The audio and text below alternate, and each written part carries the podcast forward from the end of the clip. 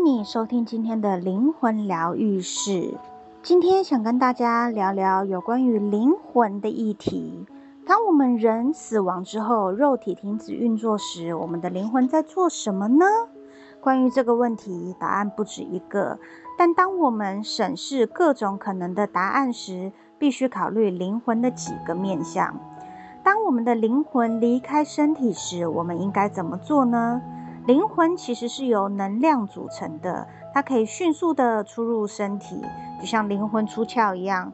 如果你的灵魂有一部分离开了你的身体，你的身体会觉得很疲倦，头脑也会昏昏沉沉的，就像这句话所说：“灯都亮着，但却没人在家。”以东方人的说法，就是可能你的三魂七魄又不见了几个这样子的感觉。当你的灵魂完全离开身体的时候，那又是另外一种感觉。这本书的作者他说：“我听过许多人说，他们半夜醒过来想上厕所，但眼睛却睁不开，手脚也不能动。这时，他们往往会以为自己中风了。”但事实上并不是，只不过他们的灵魂把大部分的能量拿去做其他重要的事情。在这种状况下，最好的办法就是保持镇静，不要惊慌，然后用意念告诉你的灵魂，你的身体需要起床了。这个过程可能需要花几秒钟的时间，要看你的灵魂在哪里，正在做什么而决定。但你呼唤它的时候，灵魂是一定会回到你的身体里面的。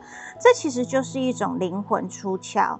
在夜里，当我们的身体正在睡觉时，灵魂可能会跑去做很多的事情。灵魂会和指导灵沟通，去探视远方的至亲好友，也可能会跑去探访你已故的亲友，或者是前往他最喜欢的一些地方。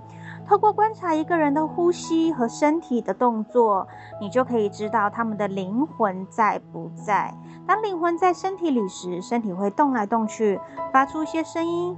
呼吸也很正常。当灵魂不在时，身体就会处于静止的状态，呼吸短浅，也不会发出任何的声声音。看起来呢，几乎就像是死了一样。只不过心脏还在跳动，胸膛也会上下起伏。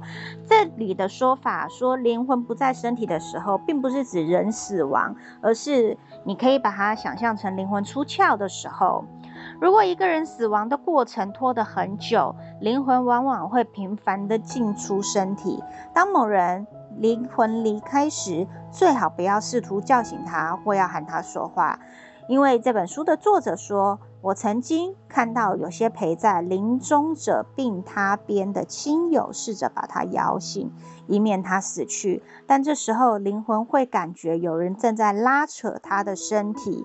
如果他当时正在进行某件重要的事情，会觉得不胜其扰。此外，身体在灵魂离开的状态下被叫醒，也会觉得很烦，因为这时候身体有很大一部分的能量已经不存在了，它没有办法和人沟通了。所以，如果当你看到某人的灵魂似乎已经离开身体了，请等到他呼吸正常，而且精力显然已经恢复时，再试着和他沟通。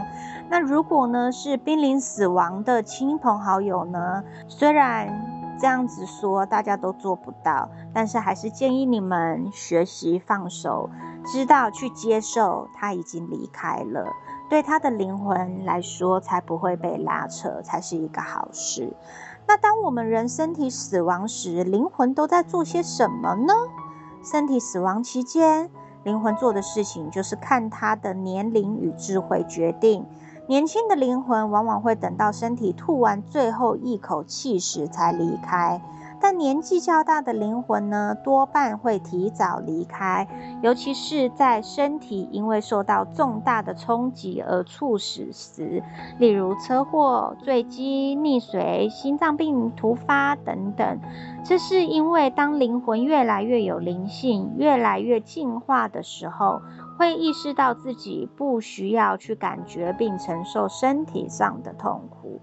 这段话呢，如果白话一点讲，就是当你受到很大的冲击而猝死的时候呢，你会马上死掉，身体不会有任何的痛苦，因为你的灵魂已经是老灵魂了，所以他并不想让你的身体承受任何的痛苦，所以你会很快的、立刻的就死掉了。作者说：“我曾经遇到一个跳伞选手的灵魂，他的身体因为降落伞打不开而死去。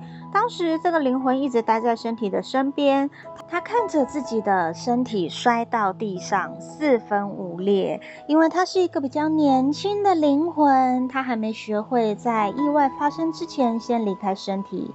有些年轻的灵魂缺乏关于死亡的知识。”他们以为只要灵魂一直待在身体里面，身体就不会死亡。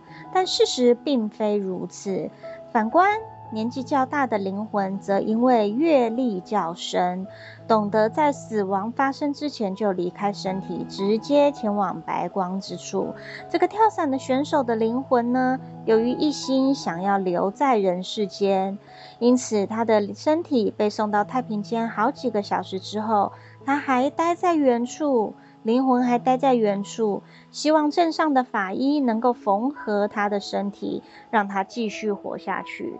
那天晚上，这个灵魂甚至还跑到法医的家里，把法医从床上叫起来，要法医到太平间去处理他的身体。那位法医是这个作者的学生。他说：“当我去了太平间，感觉到跳伞选手的灵魂还待在一个冰柜里面。”他告诉了作者这个悲哀的故事。法医说，当他去太平间的时候，感觉到跳伞的选手的灵魂还一直待在冰柜里，并没有离开他的身体，他还在待在他的身体旁边，他并没有前往灵界去。接下来这个故事呢，是一个年轻的身体里面，也可能住着较大的灵魂。